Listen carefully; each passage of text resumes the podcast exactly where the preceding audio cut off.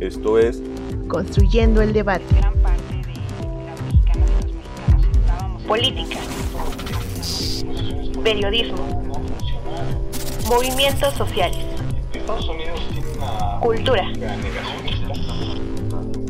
Opina, argumenta, analiza. Un espacio que se construye con tu participación. Esto es Construyendo el debate.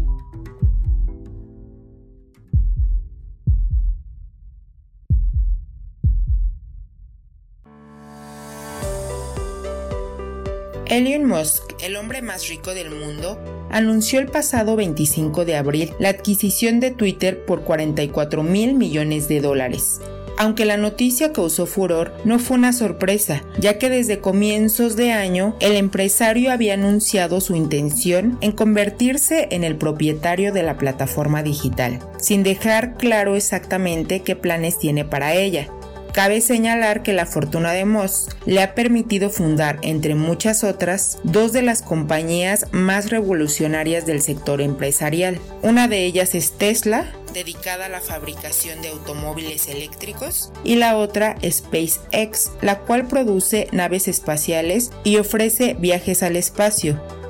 Bajo este contexto, la incógnita acerca del interés de Moss por adquirir Twitter ha llevado a varias interpretaciones. Sobre Twitter se puede mencionar que es, en primer lugar, un medio de comunicación en donde la información circula de manera acelerada, es fácil de interpretar y puede ser amplificada o ahogada debido al grado de viralidad, pero al mismo tiempo es un espacio digital de debate que permite a los usuarios interactuar, crear comunidades de acuerdo a la afinidad de temas, ser visibles y mantenerse vigentes en la opinión pública. Estas dos cualidades proporcionan las condiciones necesarias para generar narrativas que favorezcan o desacrediten ciertas creencias, opiniones e ideologías, lo cual llevó a la anterior administración de Twitter a bloquear cuentas que a decir de su criterio incurrieron en actos de violencia como fue el caso de Donald Trump y el ataque al Capitolio. De acuerdo con lo anterior, Moss afirmó que su principal objetivo es potenciar la libertad de expresión y si bien no detalló a grandes rasgos cómo lo haría, señaló la desaparición de los bots como medida preventiva. Esta noticia levantó el temor sobre un posible acercamiento de Moss hacia la élite política, en especial a la derecha republicana estadounidense. Y aunque el ahora dueño de Twitter ya desmintió esa posibilidad, no es un secreto que los políticos más poderosos como Barack Obama o Donald Trump se han servido de las redes sociales, incluida Twitter, para situarse en la opinión pública y marcar tendencias.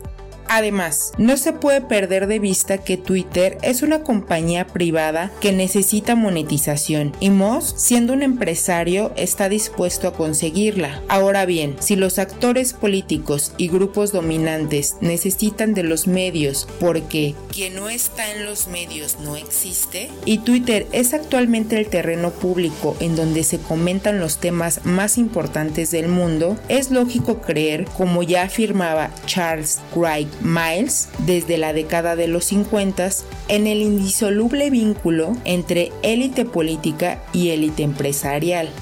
Aunque aún no se puede saber con exactitud el impacto que tendrán los cambios de Twitter en el desarrollo de la democracia y sociedad, muchos de los líderes del mundo han reaccionado ante la noticia, entre ellos el presidente de México, Andrés Manuel López Obrador, quien solicitó a Moss limpiar a Twitter de corrupción y manipulación con bots.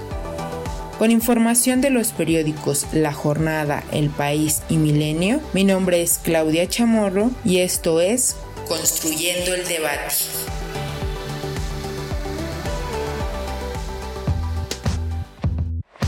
Muy buenas noches, mi nombre es Carlos Correa Escajadillo y están escuchando Construyendo el Debate, el podcast de la Facultad de Ciencias Políticas y Sociales. Les recuerdo que nos pueden seguir en nuestras redes sociales, en Instagram y en Facebook nos encuentran como Construyendo el Debate. También nos pueden buscar en YouTube, en nuestro canal que tenemos ahí, que es Construyendo el Debate, así también como en Spotify. En estas últimas dos, en YouTube y en Spotify, nos pueden escuchar en vivo y además escuchar los episodios anteriores que hemos preparado para ustedes. Esta noche tendremos como invitado al maestro Luis Ángel Hurtado Razo, quien ya ha estado en ocasiones anteriores. Pero en esta ocasión nos hablará sobre la red social Twitter y las implicaciones que, que tendrá para esta red social que Elon Musk la quiera comprar. Maestro Luis Ángel Hurtado, muy buenas noches. Desde la perspectiva de un empresario como lo es Elon Musk, ¿a qué se enfrenta con la adquisición de Twitter, puesto que desde hace tiempo la plataforma ha caído o, se encuentra, mejor dicho, en un estancamiento y ha perdido usuarios, a su vez que ha ganado bots? Platíquenos. Bueno, primer punto, todavía no la adquiere. La semana pasada, eh, justamente el propio Mods anunciaba que estaba todavía en negociaciones porque justamente eh, la empresa todavía no le entregaba la transparencia absoluta de eh, la transparencia sobre dos factores, los bots y sobre el número de spams. ¿Qué quiere decir esto? El número de usuarios que son falsos y el número de mensajes que también son falsos, lo cual representaba, según datos antes de la, propuesta de adquisición del, de la red sociodigital, menos del 5%. El mismo Mouse dijo que estaba todavía en dudas de, entre, de adquirir Twitter porque todavía no le entregaban este elemento. Primer punto. Ahora, eh, sobre la pregunta que me hacen sobre la adquisición, eh, ¿cuál es el, o sea, o a qué se enfrenta justamente con este elemento de la adquisición de Twitter? Pues bueno, ya lo está viviendo. Aquí es una red sociodigital como todas las redes sociales llenas de bots o cuentas automatizadas, también llenas de mensajes falsos, también llenas de mucha desinformación digital, o mejor conocidas como fake news, y también pues con muchos problemas en el ámbito de la gran competencia que actualmente tiene esta red sociodigital con las demás redes sociodigitales. Gracias por tu respuesta, Luis Ángel. Y en ese sentido, ¿a Elon Musk le interesa Twitter como una empresa que le genera dinero o solo como una plataforma para difundir sus ideas y su agenda? ¿Tú qué opinas? No, pues si no le interesara a Twitter como empresa o como elemento que le genera riqueza, pues se hubiera quedado con su cuenta de Twitter. Ya desde ahí él posicionaba sus ideas y por supuesto posicionaba su propia agenda. No, más bien el elemento que le interesaba a era adquirir una red social porque está, eh, em, sobre todo Twitter, porque esta le representaba, pues posicionar y vender tendencias, que es lo que más le interesa a Elon Musk en el ámbito económico y en el ámbito político. Gracias por tu respuesta, Luis Ángel. Twitter se ha convertido en una esfera pública en donde la desinformación, las verdades a medias y el discurso de odio son un fenómeno latente, es algo que está día a día. Los que tenemos una cuenta de Twitter sabemos que a veces puede ser una red muy tóxica. Siendo que Elon Musk se ha autoproclamado como un absolutista de la libertad de expresión, es posible que él permita toda clase de comentarios a pesar de, que estos sean discriminatorios o de discurso de odio, o piensa restringir estos fenómenos. ¿Tú qué piensas? Pues esa fue la bandera que el propio Elliot Moss puso cuando adquirió o más bien hizo la oferta de la adquisición total de Twitter, que le iba a dar la posibilidad eh, precisamente a sus usuarios de mayor libertad de expresión. Ahora la cuestión aquí es eh, diferenciar muy bien qué entiende el, el dueño de Tesla sobre libertad de expresión y qué lo diferencia del libertinaje expresivo, que es justamente uno de los elementos que en su momento Jack Dawson eh, CEO, fundador y creador de Twitter, eh, propuso, que era eh, básicamente operar ciertas reglas en las cuales tenía que evitar a toda costa, a toda costa que este, llegaran discursos que no estuvieran sustentados en, verdades, en discursos que incitaran a la violencia o al odio y también evitar a toda costa eh, que en determinado momento los discursos incitaran a la violencia. Entonces, bajo esa lógica, pues bueno, muchas cuentas han sido suspendidas en esta red sociodigital debido a que no se someten a las políticas internas de uso de esta red social. Y pues lógicamente se vuelve muy atractivo para la gente, pues que llegue una persona que diga, pues aquí todo se vale. Por lo tanto, pues bueno, esto en este sentido, pues bueno, creo que Vamos a ver si se llega a concretar la transacción. este, una red social pues más apegada más que a la libertad de expresión, al libertinaje expresivo. Muchas gracias por tu respuesta, Luis Ángel. Aquí vamos a hacer una pequeña pausa. Vamos a escuchar nuestra cápsula en el librero.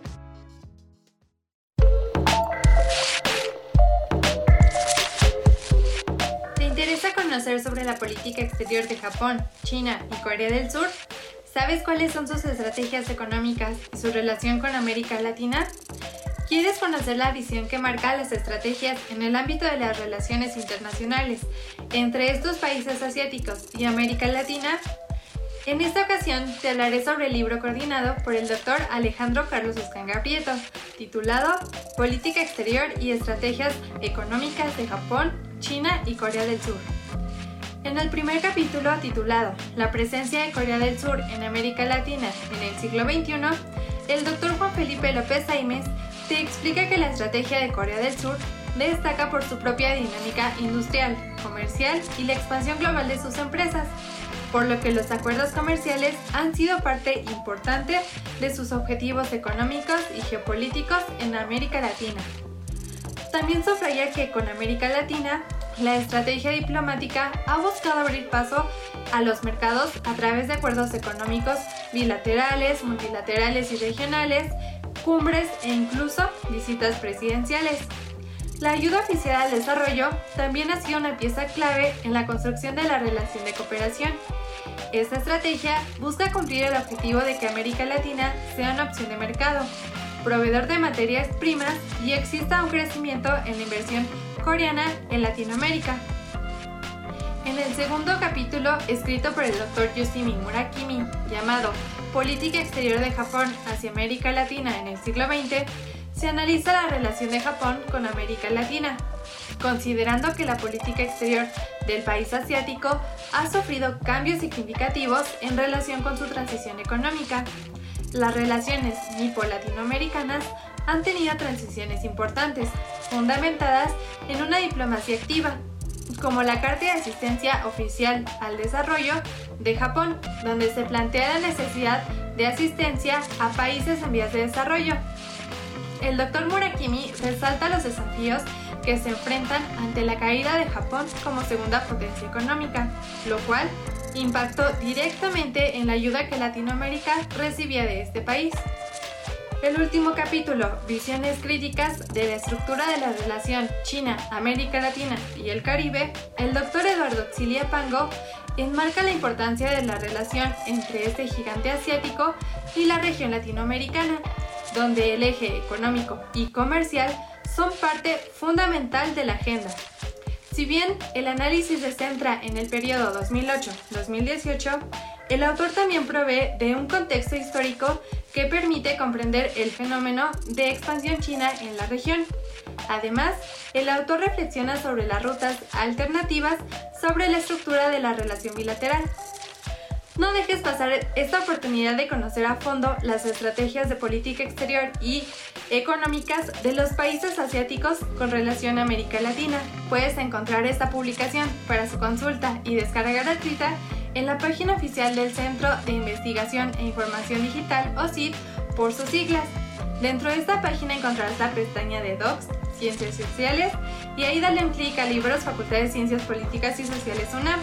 O también puedes escribir al correo electrónico suscripciones arroba políticas.unam.mx para mayores informes de esta y otras publicaciones de tu interés. Mi nombre es Ayam Cárdenas. Hasta la próxima.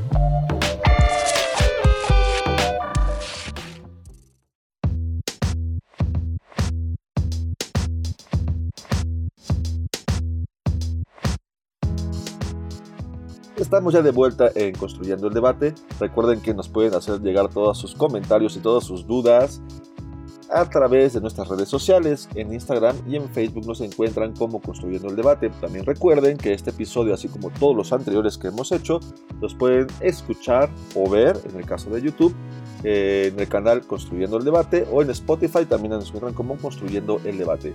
Continuamos con la conversación con Luis Ángel Hurtado Razo, eh, que nos viene platicando sus opiniones y sus análisis, o hizo análisis sobre eh, la red social Twitter y lo que implica que Elon Musk la quiera comprar.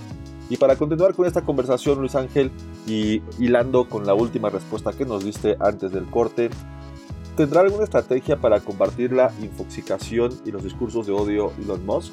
Eh, bueno, en la actualidad no ha dicho nada al respecto de si tiene alguna estrategia. Yo creo que su estrategia es el uso del algoritmo para empezar a hacer filtración de, información y a partir de esa filtración pues empezar a reducir eh, lo que tiene que ver con discursos de odio. Aunque si empiezas a hacer esa filtración de información, tú ya estarías entrando en, contradicción si tu objetivo era justamente eh, la libertad de expresión. ¿Cómo vas a diferenciar la libertad de expresión o el libertinaje expresivo de los discursos de odio? Yo creo que en ese sentido no hay una estrategia clara o no ha propuesto cómo van a ser estas nuevas políticas en materias de discurso, discursivas, de estos discursos que inciten al odio. En cuanto a la infoxicación, pues tampoco. La infoxicación es un estado en el cual hoy en día pues no es propio de Twitter, sino de todas las redes sociodigitales que tienen que ver con la saturación informativa de un, sobre un tema o sobre algunos temas. En ese sentido, pues bueno, no creo que eh, está en contra de ello, todo lo contrario, va a potencializar la infoxicación. Y en, el sentido que si hubiera alguna propuesta, pues todavía hasta la fecha no la ha presentado. Muchas gracias por tu respuesta, Luis Ángel. Y ya para ir cerrando este programa, te quiero hacer la última pregunta. Y para ello, primero te quiero dar un pequeño contexto. Respecto a los cambios que el propio Bosch ha mencionado que él implantaría o impondría, se habla de que exista mayor transparencia sobre cómo el algoritmo de Twitter resalta o esconde algunos comentarios. Eh, ¿Qué efectos tendría este cambio en los propios usuarios de la plataforma, pero también qué efectos tendría para los que utilizan bots y las narrativas que se establecen en esta red sociodigital? Él dijo que no va a cambiar el algoritmo. No, todo lo contrario. Va a mantener el algoritmo va a mantener, eh, lo único que va a hacer es transparentar, digamos, eh, cuáles son las, los elementos, eh, más bien los criterios, no el algoritmo, los criterios por los cuales en determinado momento se suspende una cuenta, se potencializa un mensaje o se reduce la viralización de, algún otro mensaje o de algún discurso. En ese sentido, pues, ¿cuál va a ser el, efecto? Pues el efecto ya lo estamos viviendo. Es que lamentablemente eh, el discurso de Mouse eh, eh, tiene mayor impacto por el personaje que es, pero muchas de estas propuestas que ya está poniendo a, colación de que va a haber cambios en el mismo Twitter, pues ya las venían trabajando desde hace varios años, desde el 2006 ya se venía trabajando con el tema de los bots, se venía trabajando con el tema de las narrativas en cuanto a la amplificación de ciertos mensajes eh, o en el sentido de cómo reducir la potencialización de un mensaje, etcétera, etcétera. Más bien creo que aquí el problema de Twitter es que no fue suficientemente efectivo para transmitir estos nuevos cambios. Por eso la gente piensa que Mouse va a llegar a revolucionar la red social. No, todo lo contrario, la red social ya estaba como la conocemos y, y esto que propone Mouse pues ya lo venía haciendo Twitter desde hace dos años aproximadamente. Maestro Luis Ángel Hurtado Razo, muchísimas gracias por su participación. Muchas gracias maestro y esperamos tenerlo muy pronto nuevamente platicándonos sobre otros temas aquí en Construyendo el Debate. Y pues bien público, este episodio ha terminado. Eh, yo me despido no sin antes invitarlos nuevamente a que nos sigan en nuestras redes sociales, en Instagram y en Facebook nos encuentran como Construyendo el Debate, en nuestro canal de YouTube y en Spotify también nos encuentran con el mismo nombre, Construyendo el Debate, donde también ahí nos pueden, nos pueden escuchar en los episodios anteriores. Y pues bueno, eso fue todo de este episodio. Nos vemos el siguiente lunes. Recuerden que este podcast es producido en la Coordinación de Extensión Universitaria a cargo de la maestra María Auxiliadora Sánchez Fernández. En la producción y coproducción, su servidor, Carlos Corres Tejadillo y Jessica Martínez Barrios. Estuvo en diseño e imagen Ángela Alemán. Me despido de ustedes, que tengan una excelente semana.